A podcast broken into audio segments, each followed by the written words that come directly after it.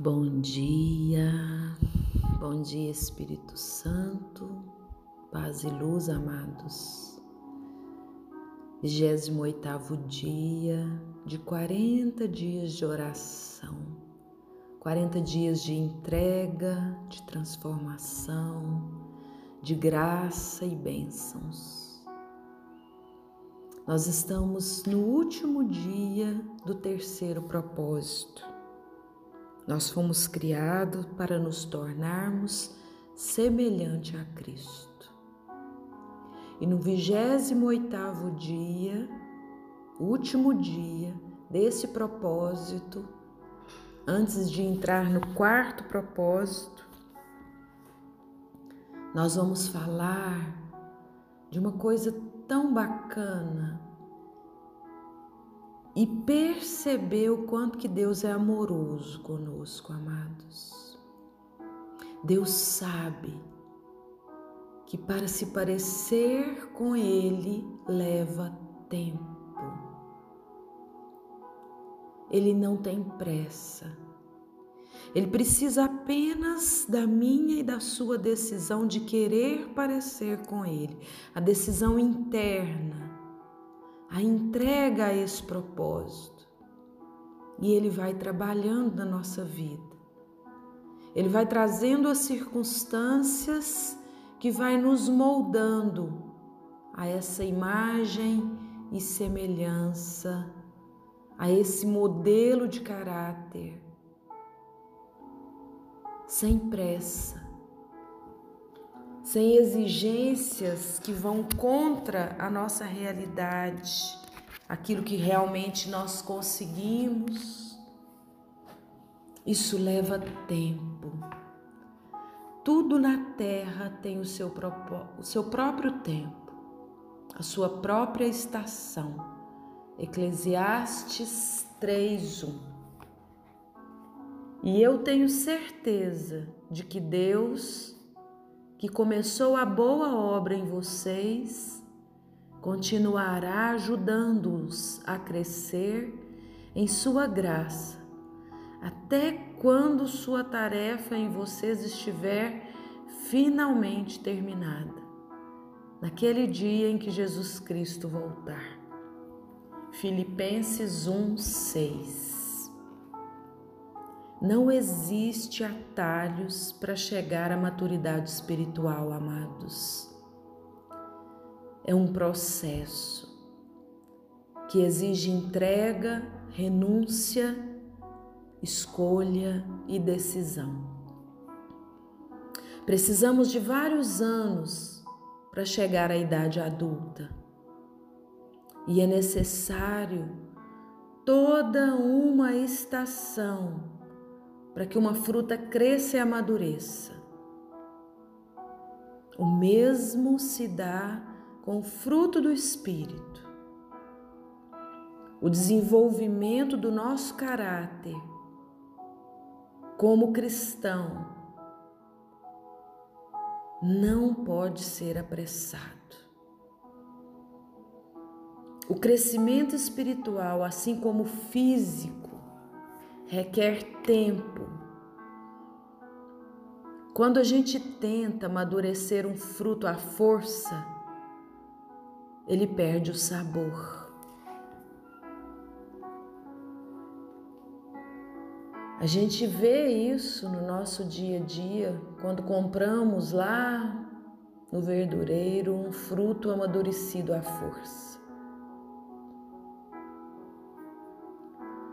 Enquanto nos preocupamos em crescer rapidamente, Deus se preocupa em nos fazer crescer fortes. Por isso, os desafios chegam até você. Deus vê a nossa vida desde a eternidade e para a eternidade. Então, Ele nunca está com pressa. Esses, esses dias eu li um autor que certa vez que disse assim, Lan Adams, Ele comparou o processo de crescimento espiritual com a estratégia usada pelos aliados durante a Segunda Guerra Mundial, na libertação das ilhas do Pacífico Sul. Primeiro amaciavam uma ilha, enfraquecendo a resistência com bombardeios nas fortificações, a partir de navios ao longo da costa. A seguir, um pequeno grupo de fuzileiros invadia a ilha e estabelecia uma cabeça de praia, minúscula parte da ilha que podiam controlar. Uma vez que a cabeça de praia estivesse segura, começava um longo processo de libertação do resto da ilha, pouco a pouco.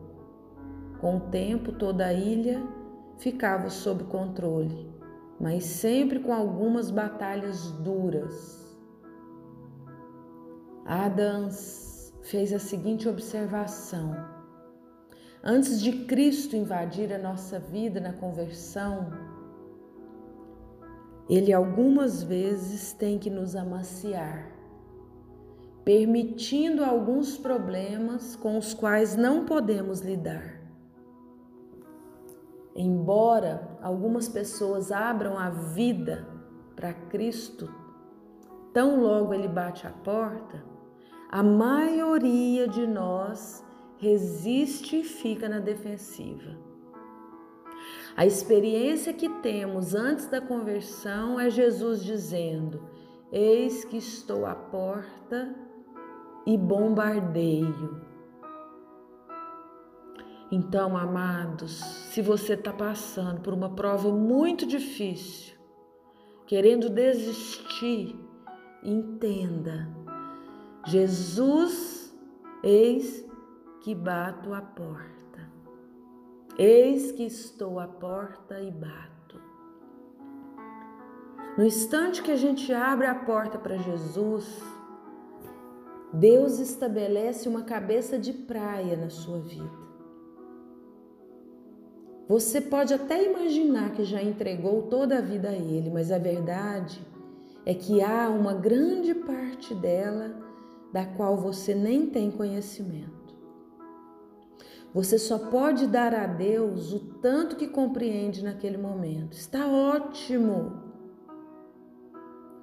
Uma vez que Cristo tenha uma cabeça de praia, ele começa a campanha para conquistar mais e mais território, até que a sua vida seja completamente dele.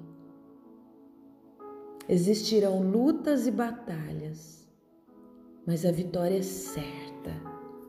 Deus prometeu que aquele que começou a boa obra em nós vai completá-la. Por isso que Santo Agostinho disse: completa em mim o que há de imperfeito. Completa em mim a obra que começaste, Senhor.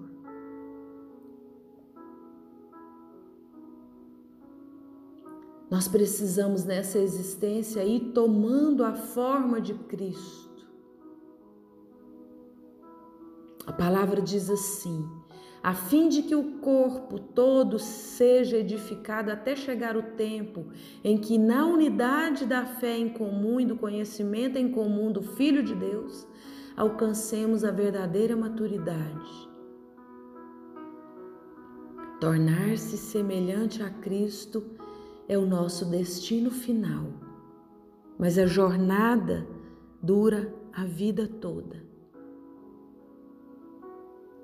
Até aqui, amados, até o 28º dia, nós vimos que a jornada envolve acreditar através da adoração, pertencer através da comunhão e transformar-se através da decisão, da entrega.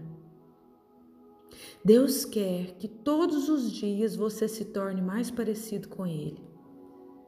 Você começou a viver uma nova vida, na qual está sendo feito de novo e se tornando como aquele que o criou. Infelizmente, hoje, nós somos seres humanos obcecados por velocidade.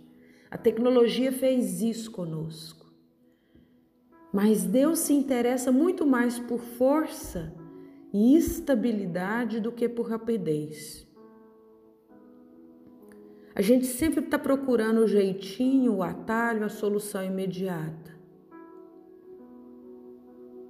Mas a verdadeira maturidade nunca chega depois de uma única experiência. Porque, por maior que seja e mais emocionante e poderosa, crescer em Deus é um processo gradual, amados. Eu posso falar isso na minha experiência, na minha vivência de encontro pessoal com Jesus. Em 2010 eu vivi o furor de ser arrebatada pelo Espírito Santo de Deus.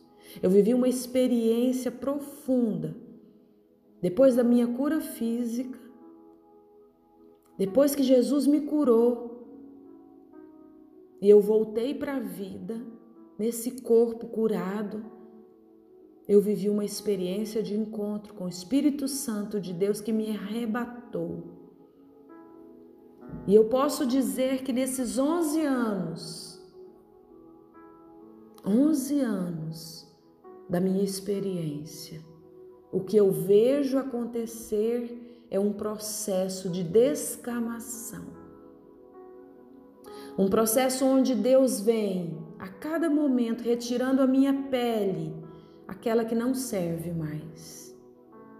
E às vezes me deixando no sangue vivo, na pele nova, e aí nesse momento dói, para que uma nova pele apareça mais fortalecida na fé, na sabedoria, na maturidade espiritual. E assim eu venho percebendo que as cascas vão saindo, as escamas vão caindo, mas a profundidade Deus vai trazendo à tona. A verdadeira maturidade ela vai chegando.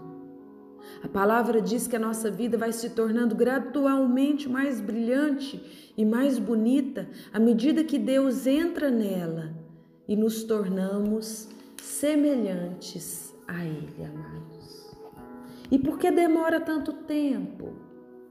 Embora Deus possa transformar-nos instantaneamente, Ele escolheu, amados, nos desenvolver por etapas.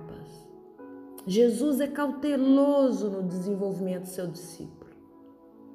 Assim como Deus permitiu que os israelitas se apoderassem da terra prometida aos poucos, para que eles não fossem sobrepujados, ele prefere trabalhar na sua vida gradualmente. Existem várias razões por que demora tanto porque nós aprendemos lentamente, porque nós temos muito a desaprender, porque temos medo de humildemente encarar a verdade sobre nós, porque crescer é quase sempre um processo doloroso e assustador, e hábitos levam tempo para se desenvolver. Não se apresse. À medida que você cresce em direção à maturidade espiritual, existem várias formas de cooperar com Deus durante esse processo. Creia que Deus está operando em sua vida. Não se apresse. E pensando no propósito de hoje, você reflita sobre essa verdade. Não existem atalhos para chegar à maturidade. O versículo de hoje é: Deus começou a fazer uma boa obra em vocês e tenho certeza que Ele a continuará até que seja concluída, quando Jesus Cristo voltar outra vez. Pergunte-se em qual área de meu crescimento espiritual preciso ser mais paciente e persistente. Pergunta-se. Vigésimo oitavo dia de oração, amados. Oremos, oremos com fé para que Deus possa ir fazendo a obra dele na nossa existência, na nossa vida. Que assim seja, Pai, que assim seja. Oração do 28 dia, amados. E nós nos colocamos diante da presença de Deus, orando e pedindo a Ele a unção, a unção do processo de amadurecimento espiritual.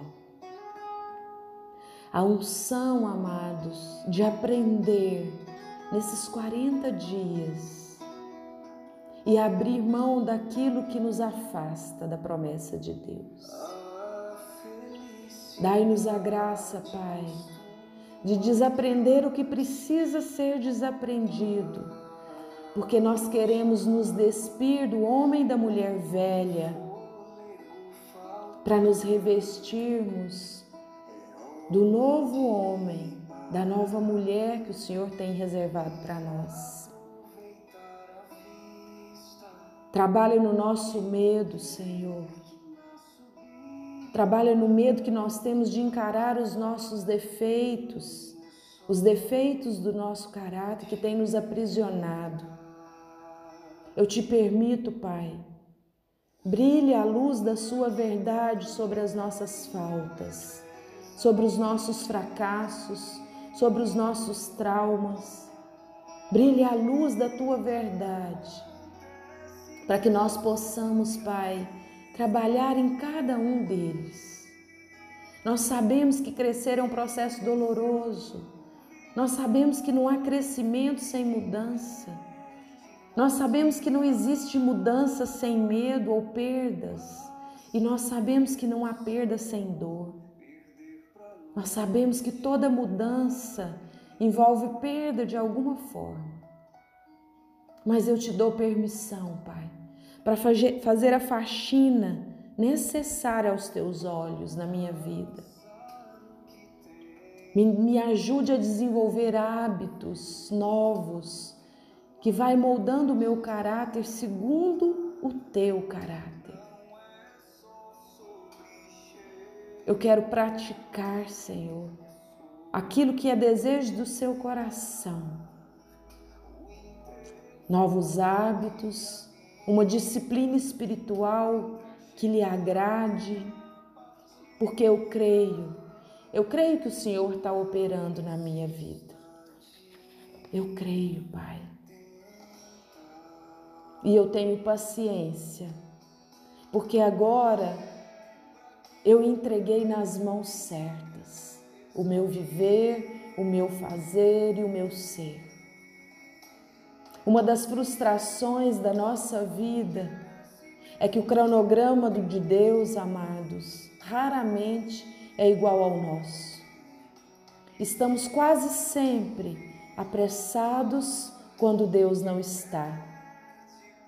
E aí nos frustramos com o progresso aparentemente lento. Não se esqueça de que Deus nunca está apressado mas que Ele é sempre pontual. Ele usará todo o tempo da sua vida para te preparar, não é para qualquer lugar. Deus está te preparando para a eternidade. Deus está nos preparando para a eternidade e que nós não desanimemos. Dai-nos paciência, Pai. Sejam pacientes porque Deus ainda não concluiu a obra dele em nós. Faz o seu novo, Senhor. Faz o seu novo na nossa vida. Faz o seu novo na nossa existência. Nós estamos aqui para receber de Ti a transformação para que essa semente morra e os frutos cheguem. Vai agradecendo a jornada da sua vida nesse momento, amados. E vai compreendendo o que essa canção está te dizendo. É Deus falando com você. Deixa Ele. Para, escuta.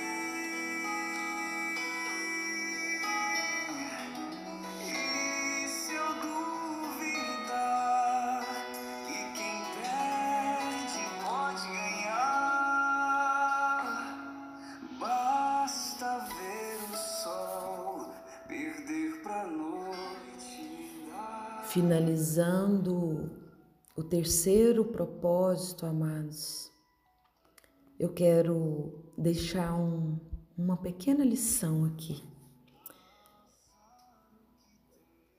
Um anjo discutiu com Deus lhe perguntando: por que, que o Senhor está dando a Bíblia para humanos? Porque essas pessoas causam corrupção, morte dor, assassinato? Por que, que o Senhor não deixa conosco? Nós a apreciaremos. E Deus então respondeu ao anjo: Porque vocês precisam dessa ferramenta. Vocês já são puros. Eu tenho que dar a palavra para aqueles que usarão para superar exatamente essas coisas que você acabaram, que você acabou de mencionar, e com isso manifestar a poderosa energia da minha luz. Vocês, os anjos, devem servir como meus instrumentos, enquanto a Bíblia deve servir como instrumento dos humanos. Fica a dica. 28 oitavo dia. Você e a palavra são mais fortes do que você sozinho. Paz e luz, amados. Paz e luz.